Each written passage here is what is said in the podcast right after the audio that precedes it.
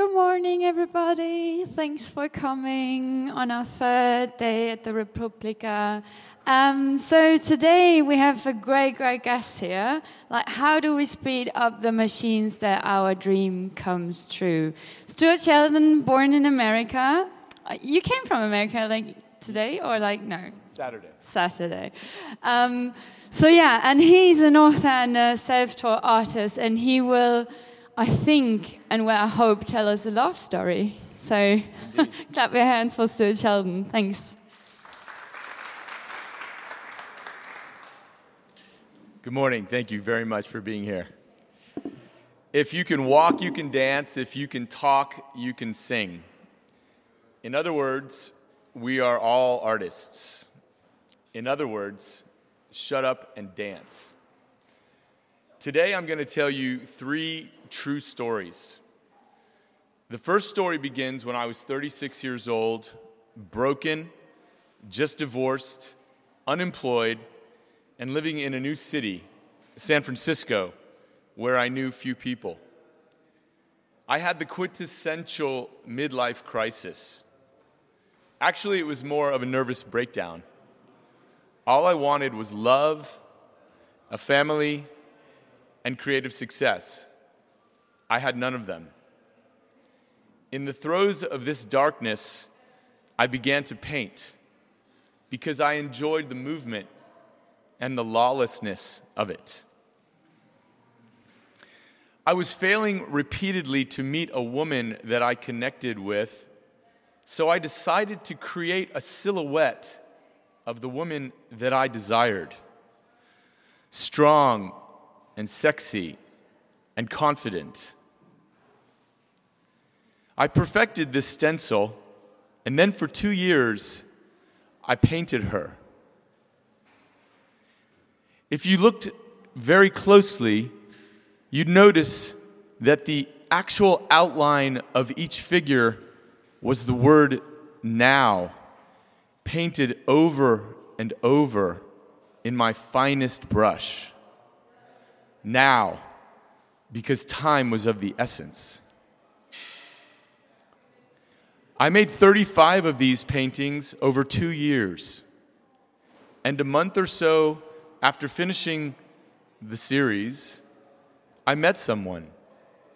She was bright, cute, funny, successful.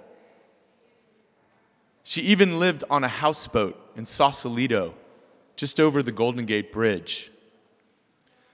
But most amazingly of all, she looked exactly like the figure in my paintings. In fact, if she stood before the canvas, it was as if I had made a chalk outline of her body. I married that woman, and she remains my wife 13 years later. The second story begins when we returned from our honeymoon to discover that we were pregnant. My wife and I shared a deep and lifelong excitement to have children and we were elated to know that we would soon be three on our floating home. Sadly, we had a miscarriage at nine weeks. Unfortunate, but hardly tragic. These things happen all the time. We carried on with our lives, mine as a painter, she as an advertising executive, and within a few months, we were pregnant again. Again, excitement and eagerness to move to the next phase of our lives. But then, unexpectedly, another miscarriage after a few months. This one hurt, literally and figuratively, with my wife suffering considerable pain, both emotional and physical. Luckily, within a few months, we were pregnant again. And this time it stuck. At 18 weeks, we got a glowing review at the doctor. You are perfectly healthy with the risk factors of a 20 year old, the doctor told my 38 year old wife. And it's a boy. A boy. Wow. A few days later, I was out of town when my wife called. She was hysterical. It's gone, she wailed. For no apparent reason, during a routine ultrasound, she learned there was no heartbeat. We lost that baby at 19 weeks. It's gone. Blackness fell upon our lives, total emotional devastation. We asked our friends and our family not to call. I didn't brush my teeth for days. The agonizing weeks slowly passed, and after a few brutal months, we reemerged to get on with our lives. Four months later, we decided to try again, and we were pregnant immediately. Getting pregnant was easy, staying pregnant was our problem. Things were different now. There was no joy in it, just controlled fear. My wife told me point blank this is the last time. If this pregnancy does not work, I cannot handle it again, physically or mentally. So there it was an ultimatum. For the single most important event of my life, I faced the very high probability that I would not have biological children. Time slowed down as if we were living in a Dali painting, a bleak landscape where all the clocks were melting. My frustration as the man stemmed from the fact that there was really nothing that I could do to enhance our prospects. I could massage my wife's feet and make dinner, but that's about it. It's all on her. Then, to add insult to injury, at 28 weeks, she had severe pains which required hospitalization. We were at risk for premature birth, they told us. And we were told that she had to be on strict bed rest for the duration of the pregnancy. For the next 12 weeks, she was not to get up off the bed except to go to the toilet. So I became her manservant. I had to be the strong one in this relationship, but my mental state was breaking down as well. In desperation, I went back to the studio. I began a painting called Bounce, as in Bouncing Baby. It featured colorful, multifaceted balls of joy falling from heaven into the pathways of our lives. The pathways were made of antique Betty Crocker cookbook pages, egg recipes for fertility. I made a series of these works, all while attending to my wife's daily needs, keeping a pitcher of water by her bedside, peeling her oranges, cooking, and cleaning. At 35 weeks, in one of the biggest storms in 50 years, our houseboat nearly sunk. And as I managed this crisis, my wife's water broke. Not like this. I can't do it like this, she said through tears. I grabbed her shoulders. You can do this. I've got you. We rushed to the hospital, and a few hours later, Kai was born. Five weeks early, but perfect. The third story be- begins six years later in Miami. We had moved there a few years earlier to have our second child. With my art career limping along, I had to go back to a real job to pay the bills.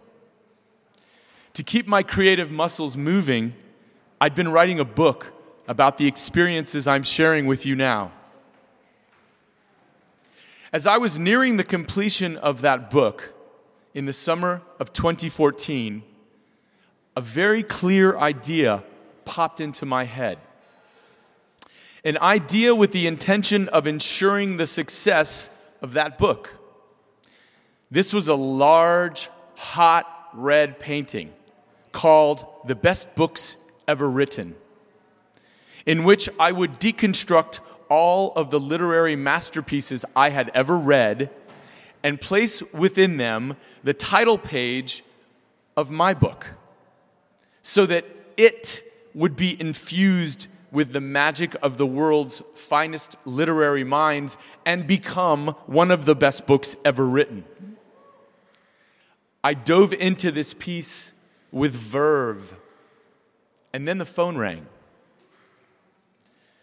A notable local artist was putting a group show together for Art Basel Miami and wanted to invite me into the show. I had not been in a serious show in years, so I was thrilled. Fast forward a few months to the Friday before Art Basel Miami begins. This is the biggest and most illustrious week of art in America. The entire world descends on Miami to see what's what in the art scene. I'm sitting in a coffee house that morning when I received a text from a friend that said, Congratulations, that's really great news. I had no idea what he was talking about. So he showed me that the Miami Herald, our local paper, had previewed the group show and called it their pick of the week with a photo of my painting. The show opened that night, it was mobbed, and my painting sold for five figures, more than anything I'd ever produced. And my entire career changed on that day. Three stories, each totally true, and some might say magic. But let's look inside of these and try to understand what actually happened and why. You see, it's not magic, it's about a simple, repeated action that allows one's mind to collect itself, reflect, and gain clarity. Because it is in this state of reflection that we are able to examine the patterns of our own behavior. And in that examination, we can discover the things we are doing right and doing wrong. And we can decide to change our behavior accordingly. By committing to a repeated imaginative act, we step out of our daily rigors for a while and this simple disconnection allows us to create the space within our minds and our hearts to change the course of our actions and thus our outcomes. Now, what do I mean by a repeated imaginative act? I call it moving your arm every day. In my case, that act has been making art, paintings, collages. My process is very repetitive and laborious, and I like that. But you could just as easily be caring for a garden, or playing piano, or putting your boxes of photographs into photo albums. Anything where your thoughts can wander. A simple, manageable task outside of your daily grind. And one that produces a tangible result a painting, a poem, a photo album, a garden, a meal, a song, better fitness. This way, no matter what happens, you have something to show for your effort. So there is no downside. It is productive time. Of course, the real prize is not the garden and it's not the painting, it is the resultant self awareness, the mental clarity, and ultimately the soul satisfaction that stems from the change in your behavior.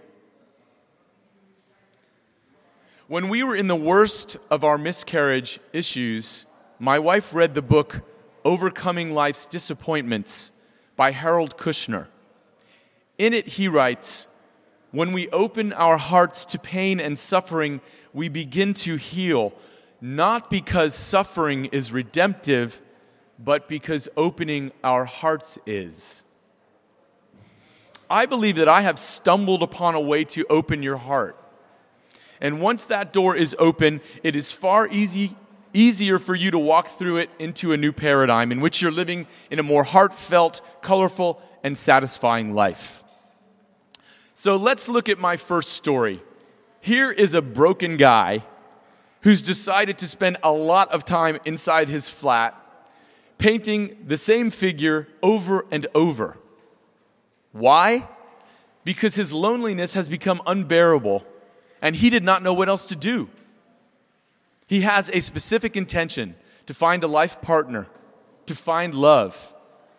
And he used that intention as the platform to do something that he enjoyed, to make paintings. So there I was, in my kitchen, with my Cafe Del Mar music turned up loud, dancing with my canvases for days and weeks and months and years. The paintings were good. In fact, this was really the first meaningful body of work no pun intended, that I had ever made. But more importantly, those innumerable solitary moments where I was out of my analytical, self critical self and into my more whimsical self allowed me to observe my behavioral patterns over nearly four decades. And I realized something very ugly about myself. Until that time, I'd always approached women with a sense of sexual conquest. They were to be won over, and once conquered, my interest evaporated. Even though I told myself I wanted long term connection, my actions proved otherwise. I finally realized that until I changed my behavior and acted more soulfully, I would never find a soulmate. And so, standing before those canvases, I promised myself never to have an empty hookup again. I began to communicate with women without trying to woo them into bed. I listened and I asked questions to learn who they were inside and what they wanted. I was no longer a predator, but a fellow member of the tribe keen for good company and connection. And as I told you, I met my wife within months of finishing the last painting. Now let's look at the second story. Here I am facing a life without children and a marriage being tested by the utter despair of both parties. Helpless and stir crazy, I escaped to my studio for an opportunity to do something anything to help our situation along, something where I had control. Over several months, the bounce painting resolved itself. Its intention never wavered. It was exclusively designed to bring forth our child. Again, this studio time allowed me to reflect on our situation, to remember just how hard my wife had it, my struggle, while incredibly frustrating, was nothing compared to hers. She was holding on to each moment, physically and mentally, by her fingernails, with a sense of terror just around the corner. It was my job to take care of her, to keep her stable so that she could keep our child stable. That was what this painting did. It kept me clear on my mission to protect my wife. That painting hangs in our living room today, a reminder of the toughest journey we've ever taken. And it embodies the incredible gratitude that we both feel as the parents of two magnificent children. And a truly amazing thing happened in the last six months. A friend of mine was over and studying this piece in my home. I told her the story that I've just told you, and then she pointed it out to me, she said, I see what you were doing. There's the three balls that are interrupted, and the, the third one was very late. In fact, you can see almost the full pregnancy. But then I can see where you ended up with two perfect children in the end. I painted this painting 10 years ago before we had children. I nearly fell over when she said that. Maybe there is some magic in there somewhere. The third story follows directly from the second story. The birth of Kai was the most transformative event of my life. To this day, standing here before you, I do not sweat the small stuff because I know what it's like to sweat the big stuff. And more importantly, in the moment where my gratitude exploded with his birth, my ego evaporated. The me, me, me that had been my life for 42 years was replaced by a primal concern for this new being. And I reveled in the knowledge that given the choice between him or me, I would not hesitate to plunge the knife into my own heart. That diminishment of ego cleared the path for my creativity to expand, free of external influence, so that when that phone call came in 2014, the work that I already had in motion in my mind was pure and clear and mature fully ripened. There was a great book published a few years ago titled The Subtle Art of Not Giving a Fuck. When you make something for the sake of itself and really don't care what anyone thinks, you tap into your richest mine of creativity.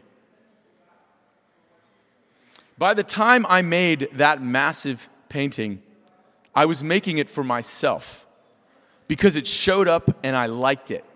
And guess what? It was damn good. So good that it sold on opening night and changed my life forever. It is the reason that I am standing here now. There is a fourth story that has just begun, and it flows from the success of the three stories. Now that my life is healed and I'm on my right path, I have pivoted the focus of my intentions.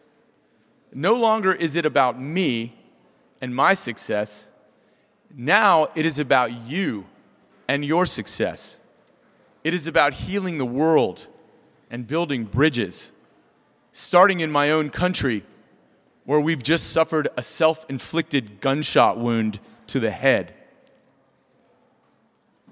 You can see some of my new works right here on the second floor, where I'll be just after this talk. I truly welcome you to join me in dialogue about the narratives of these new works. And I welcome any questions you may have about the stories that I've just told you now. Thank you very much.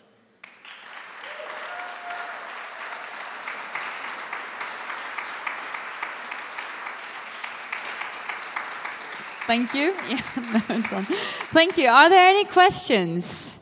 Feel free to ask. No? All right, then thank you, Stuart. A very uplifting story.